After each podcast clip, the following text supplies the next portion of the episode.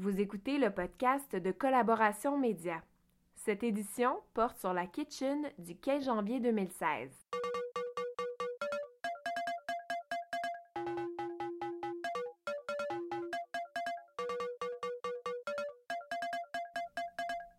Une fois par mois, Collaboration Média organise ce qu'on appelle des kitchens.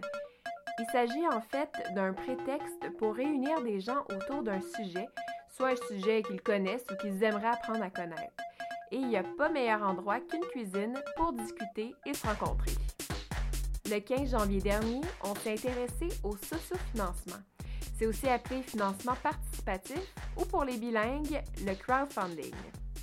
Le sociofinancement, c'est un phénomène qui permet aux entreprises de faire appel à une communauté d'appuyeurs pour qu'ils soutiennent financièrement leurs projets en échange de récompenses. On commence à en entendre de plus en plus parler et pour cause. À travers le monde, c'est 1,1 million de campagnes de sociofinancement qui ont été réussies. Ça, ça représente en Amérique du Nord seulement 9,5 milliards de dollars américains d'amassés. C'est beaucoup d'argent, beaucoup de projets, mais qu'est-ce que ça implique exactement? Comment est-ce que le socio-financement est un phénomène qui repense totalement notre façon de concevoir l'entreprise?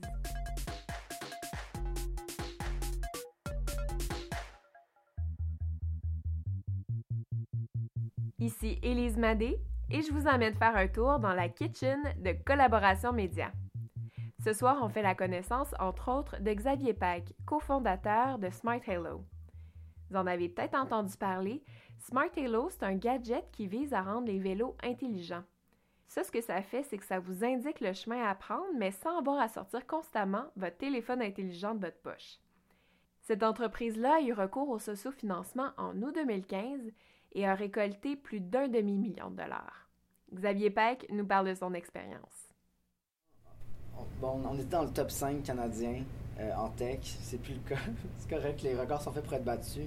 Euh, il y a Revels, euh, des écouteurs sans fil assez hallucinants qui se moulent à tes oreilles, qui ont battu notre record. Je pense la semaine dernière, ils ont fait 2,2 millions. C'est malade. bref, pour nous, pour l'époque, on, était très contents compte tenu qu'on visait à peu près 10% de ça. donc ça s'est vraiment bien passé. Puis là vient le moment où c'est plus difficile quand même. Donc, on a eu beaucoup d'argent d'un coup. Mais il y a comme des côtés durs à Kickstarter. Donc, même si je suis extrêmement reconnaissant cette plateforme-là, c'est parce que ça nous a permis d'exister. Euh, ça reste quand même plein de défis. J'aimerais ça réfléchir avec vous là-dessus. Donc, euh, c'est du financement, c'est de la validation de, marché, c'est de la publicité. Euh, mais il y, a, plusieurs, il y a plusieurs défis, je pense, même à recevoir l'argent. Donc, on, reçoit l'argent après deux semaines, euh, deux semaines après la fin de la campagne. Et ce que je remarque, c'est que euh, pour les 5000 premières unités qu'on va faire à peu près, on va pas faire d'argent. On va en perdre, en fait. Probablement que pour réussir ce qu'on a promis dans le Kickstarter, même si ça a l'air d'être beaucoup d'argent, on va emprunter de l'argent de plus. Donc, il faut comme faire le pari qu'on va en vendre beaucoup plus après, puis qu'on va être rentable parce que sinon, on va finir avec une, avec, avec une dette, finalement. C'est juste pour réaliser ce qu'on a promis. En tout cas, en tech, en technologie, pour trouver un prix qui est comme acceptable pour les clients backers, ça va être assez bas pour qu'on perde de l'argent en le faisant. Même si on fait des marges sur chaque unité, juste il y a tellement de coûts de développement. Euh, parle un petit peu de comment vous avez structuré la campagne, puis vous avez comme mis des objectifs, vous avez promis toujours plus pour atteindre de plus grands objectifs. Oui, oui. C'était ingénieux, c'est une méthode, mais... On, a, fait des stretch goals. Ça veut dire qu'une fois que l'objectif est atteint, on dit, OK, si on se rend à tel endroit, on va faire ça en plus. Si on se rend, OK, on l'a eu, cool, on va faire ça en plus, on va faire ça en plus. Donc, c'était pour se rendre plus loin. Puis là, il y a beaucoup de gens qui nous demandaient, par exemple, ah, faites un stretch goal où on va avoir une lumière arrière qui match avec le produit. Ça serait tellement super cool, une lumière arrière, je suis d'accord. Mais ça, c'est un coût par unité, mettons. Donc, on a, on a, refusé de le faire. On a dit, OK, peut-être, puis on n'a pas écouté nos backers là-dessus. je pense qu'on a bien fait. On a finalement choisi des stretch goals qui sont comme plus un coût fixe. Donc, c'est du coût de développement une fois, mais ensuite, ça scale, peu importe le nombre d'unités. Euh, on avait promis des, des, fonctions labs, Smart Hello Labs, donc euh, des fonctions un peu plus expérimentales qui vont overwriter des fonctions primaires. Donc, c'est pas pour tout le monde, mais c'est plus pour des power users qui voudraient essayer des, des trucs un peu différents. On a promis une espèce de réseau social. C'est peut-être le truc le plus ambitieux finalement qui va être, qui va être notre tombeau, là, mais c'est euh, dans l'application, tu peux éventuellement te connecter avec tes amis qui ont des Smart Hello, puis voir euh, les statistiques qu'ils ont accumulées, les badges, des choses comme ça. Donc, on appelle ça Smart Hello Social. Euh, ça, c'est le, dernier stretch goal qu'on a promis pour 500 000 Donc, on l'a eu. Mais c'est ça, c'est un coût unitaire. C'est pas un coût fixe. Donc, euh, ça se rajoute pas sur chaque unité de plus qu'on produit. Mais c'est quand même un coût euh, upfront. Xavier Peck est donc conscient qu'un succès sur Kickstarter ne garantit pas nécessairement un succès entrepreneurial. Environ un produit sur dix d'ailleurs qui a atteint son objectif, ben, va pas du tout livrer la marchandise promise. Le risque d'échec est donc toujours là. Mais alors, pourquoi se lancer là-dedans? Kickstarter permet de dérisquer le projet. Plutôt que de passer des mois de développement, puis après ça, vendre 1000 unités. Tu sais, Puis finalement, l'idée c'est ça, c'est de, de pré-vendre. Tu, tu valides, c'est ça aussi l'idée, c'est de valider le marché. C'est qu'on valait rien avant le Kickstarter. On aurait pu vendre euh, 10% pour 100 000 piastres. Tu sais, C'est ça, mettons, euh, les, les, les WC de hardware, genre Thunderfuel, ou tu sais, Unicity qui nous ont approchés, puis finalement ça n'a pas marché pour d'autres raisons, mais c'était ça l'offre, là. Euh, là, on vaut bien plus cher que ça, donc parce qu'on fait la validation du marché, on vaut plus cher, puis les V6, c'est aussi des jurys, puis c'est... Ils vont évaluer selon ce que eux ils savent, mais sais, quand t'arrives et tu dis check, j'ai déjà genre 3300 backers, ça change tout. En écoutant l'histoire de Smart Halo, je constate qu'effectivement, ça change tout. Parce qu'une campagne, ça permet de propulser une simple idée au stade d'entreprise, ni plus ni moins. Et Louis-Félix Binette, l'organisateur des Kitchens d'ailleurs, avait une petite question là-dessus. Au-delà du. Tu sais, il y a le sociofinancement, c'est une chose, ça a fait de vous un phénomène. On a parlé de vous, euh, ça vous a donné un, un influx de cash. Mais là, il en reste pas moins que vous avez une business, vous runnez une business, vous avez des enjeux stratégiques, vous avez Mm. des marchés, vous avez. Si vous dites que vous, voulez- vous allez en vendre 100 000 cette année, vous avez, vous avez saisi votre marché à un moment donné quelque part. Euh, il y a des compétiteurs qui Mhm. émergent. Souvent, tu vois des Kickstarter qui sortent, il y a un produit qui sort, puis c'est comme, bon, ils réussissent à en vendre, ils réussissent à le livrer, mais. Je vous entend donner un exemple. après. Apple arrive avec sa smartwatch après, puis euh, ben, Apple, ils ont déjà toute une infrastructure, ils ont déjà plein de clients à qui ça leur adonne bien de vendre une montre en plus.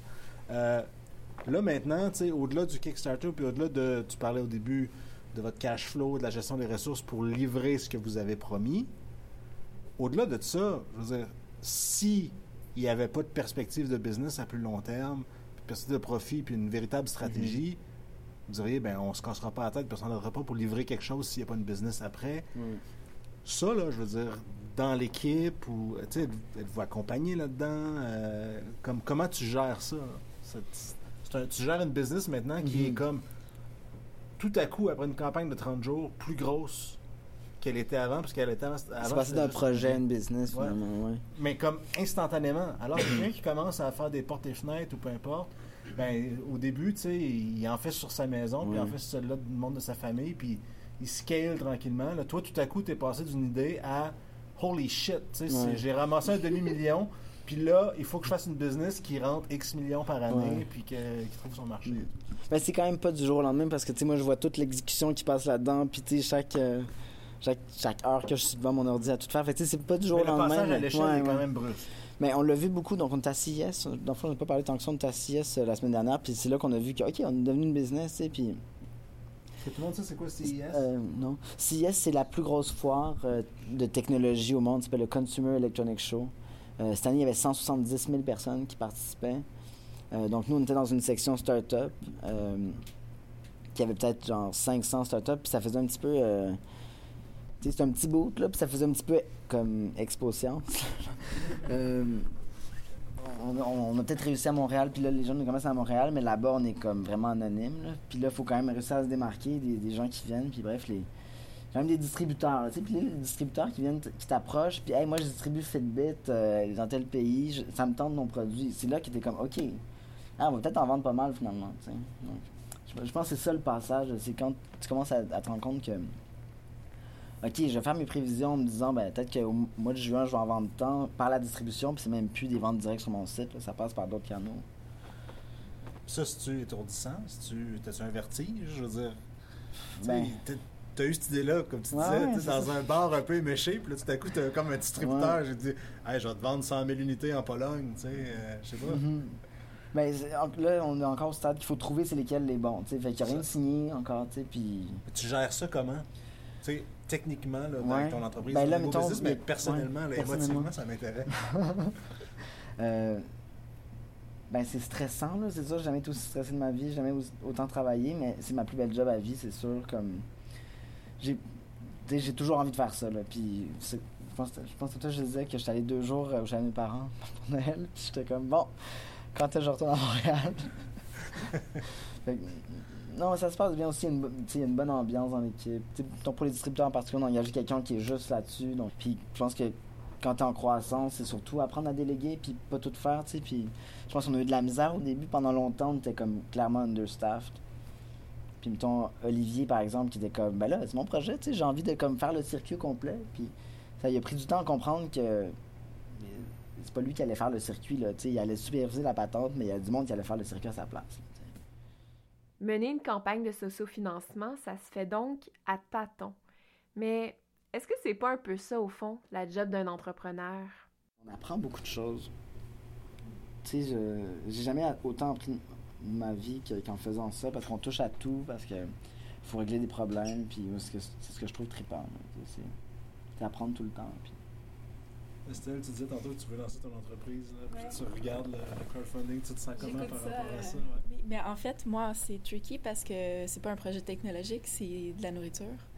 Donc, euh, je peux pas vraiment faire une campagne internationale Mm. parce que je pourrais pas livrer des aliments frais euh, aux États-Unis. À la limite, je peux euh, au Québec peut-être, mais c'est vraiment très local. Donc, euh, ça, c'est mon gros enjeu, là, de trouver le moyen de- d'avoir suffisamment de, de backers uniquement local.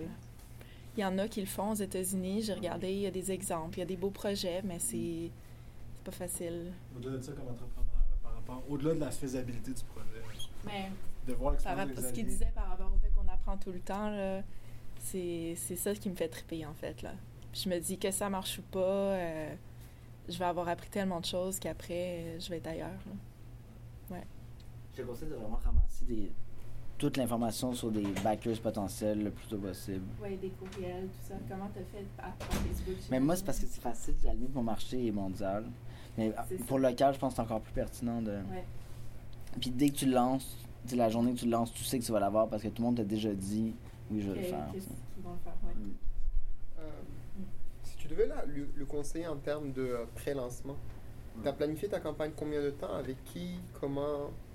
Puis, euh, honnêtement, je connais pas ton produit là, mais Mhm. aujourd'hui, c'est devenu un marché quasiment de consultants là, que de conseiller des campagnes Kickstarter. Ouais. Ah oui, il y a des euh, gens spécialisés là-dedans. ouais. là. Ouais. Donc, qu'est-ce que tu lui conseillerais en termes de pré-campagne? Ben, six mois à l'avance. Ouais, hein. Juste le, le- le vidéo, je sais pas c'est quoi tes plans La pour ça? vidéo est en train d'être faite là, Ok. présentement. Euh, j'ai la chance d'avoir euh, un ami super proche qui est photographe, vidéographe, tout ça. Là. Fait que euh, je travaille là-dessus. Puis le branding, euh, je viens de. Je voulais tout le faire. Là. Je viens d'aller chercher de l'aide là, d'une agence là, pour euh, commencer ça. Fait que, ouais, ça fait quand même longtemps que, que j'y travaille. Mais je pense que j'ai encore. euh, Il y a- un calcul que tu peux faire pour euh, savoir si tu vas réussir ou pas ta campagne. En gros, il faudrait qu'au minimum là, que tu aies un tiers de ton objectif la première journée. OK. Fait qu'admettons, tu veux 1000 chiffre hypothétique, il faudrait que tu atteignes 330, admettons, la première journée.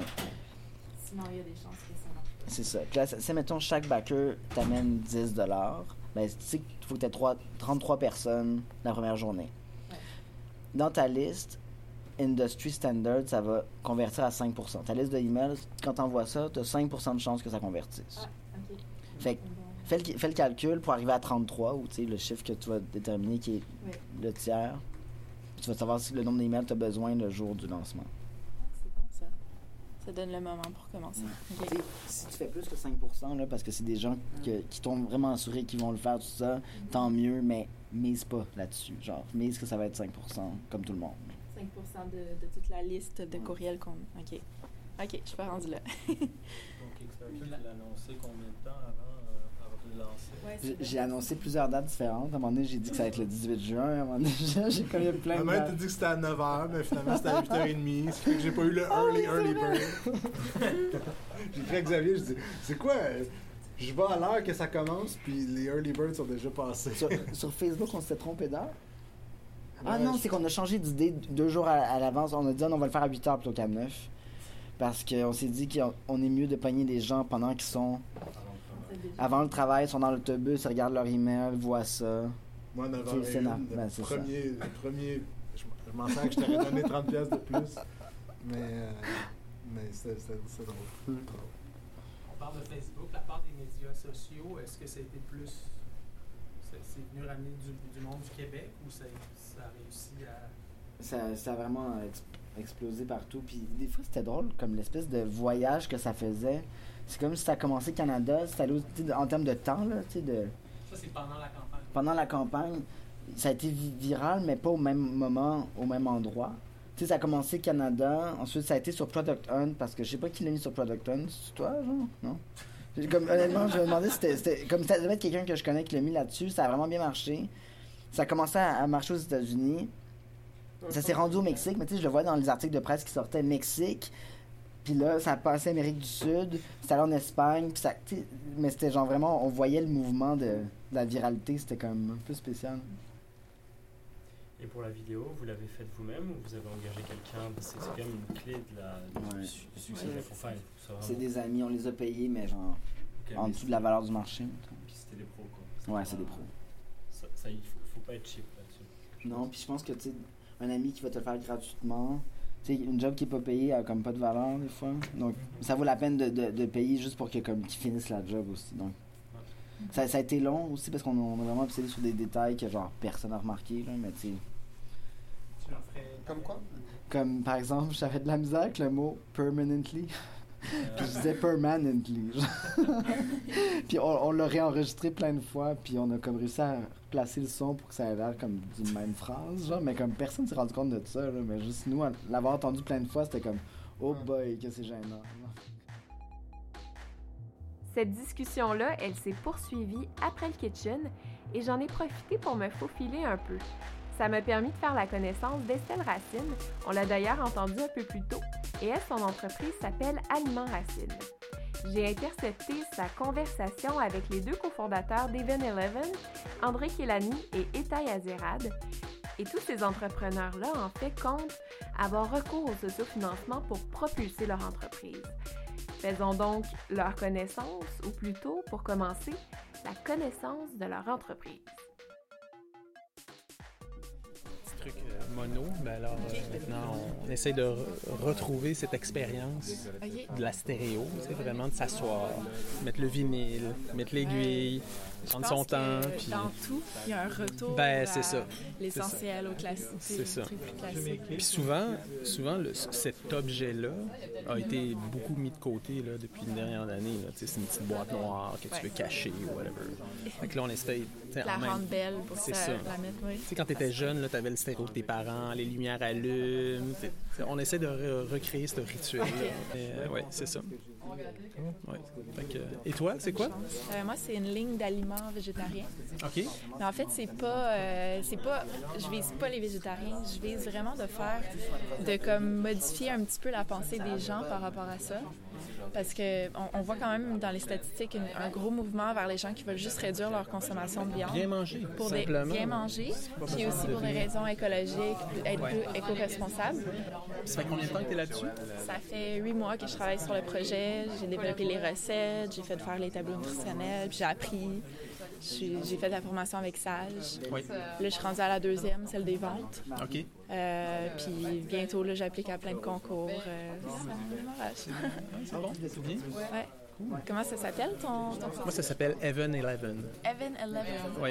Donc, c'est le 11e, c'est le 11e ciel. OK. Donc, nous, on a, on a comme, euh, comme euh, mantra que mettre ça à 10, c'est pas assez. Tu, tu peux le mettre à 11. Ouais. As-tu déjà fait une campagne ou tu penses en faire une? C'est pour bientôt. C'est pour bien. Ça fait quand même euh, deux ans qu'on travaille là-dessus, sinon un peu plus même. Ouais. Itaï, mon associé là-dedans. Puis, euh, ouais. Mais est-ce que je poser une question? Vas-y, oui. Euh, c'est quoi que euh, un événement comme ce soir a changé sur votre perspective pour vos prochaines campagnes? Est-ce que ça, l'a un- ça vous a influencé, fait réfléchir d'une quelconque façon? Ben, à la base, honnêtement, c'est inspirant, plus qu'autre chose, d'entendre parler d'autres entrepreneurs. Énergisant. Oui, parce qu'il n'y a pas un projet pareil en plus. Sais, lui a une ampleur qui est, tu sais, qui, qui- qui est vraiment. Je pense pas qu'il est pas qu'il est pas à ma portée, mais c'est pas ça. moi. Mais en même temps, ça te montre qu'il y a plusieurs voies. C'est ça qui est intéressant. Puis oui, c'est énergisant. Ouais. Ouais, ouais. Ça, ça nous- C'est cool de voir que quelqu'un comme toi, qui vient du même milieu que toi, euh, était capable de traverser, tu sais, puis de, de réaliser son projet, ou en train, il est en train de le réaliser, tu sais. Ça fait du bien, tu sais. Il faut pas juste avoir des surhommes de Richard Branson de ce monde, là, tu sais. Et malgré les enjeux qui ont été soulevés au niveau des difficultés ou des contrepoids de cette façon d'aller chercher de l'argent, est-ce que ça vous remet en question dans votre démarche un petit peu ou au contraire? Ben, au contraire, ça donne des Euh, clés, moi, je trouve. Oui, ça donne plus des pistes. Puis, en fait, je réalise, moi, que peut-être il faut que j'attende encore avant de le faire. Mais ça ça empêche pas ma décision est, est prise déjà, là, que je vais le faire. De toute façon, c'est un pas à la fois.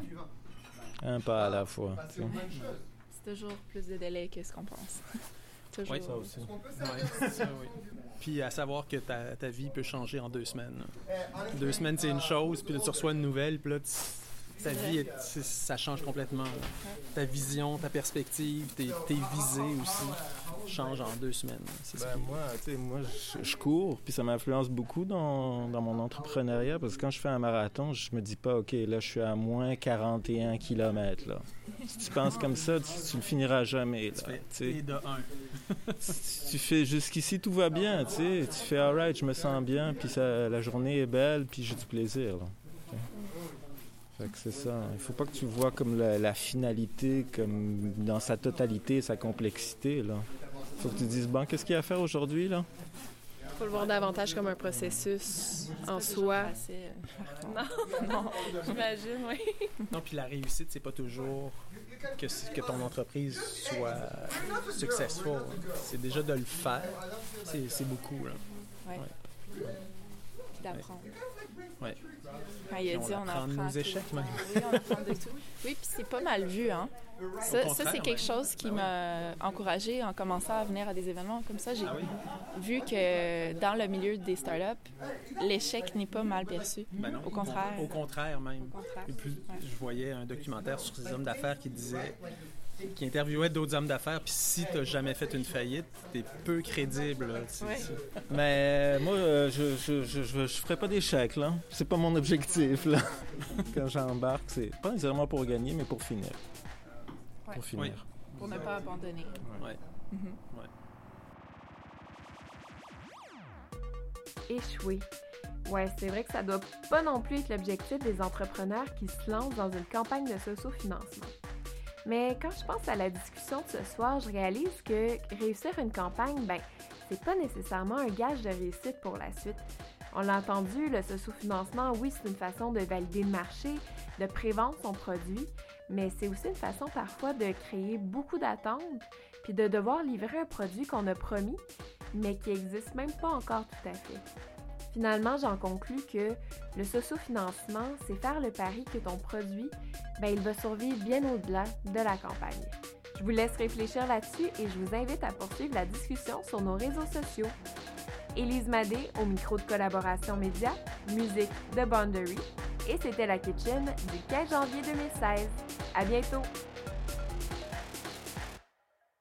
Visitez notre site collaboration.media.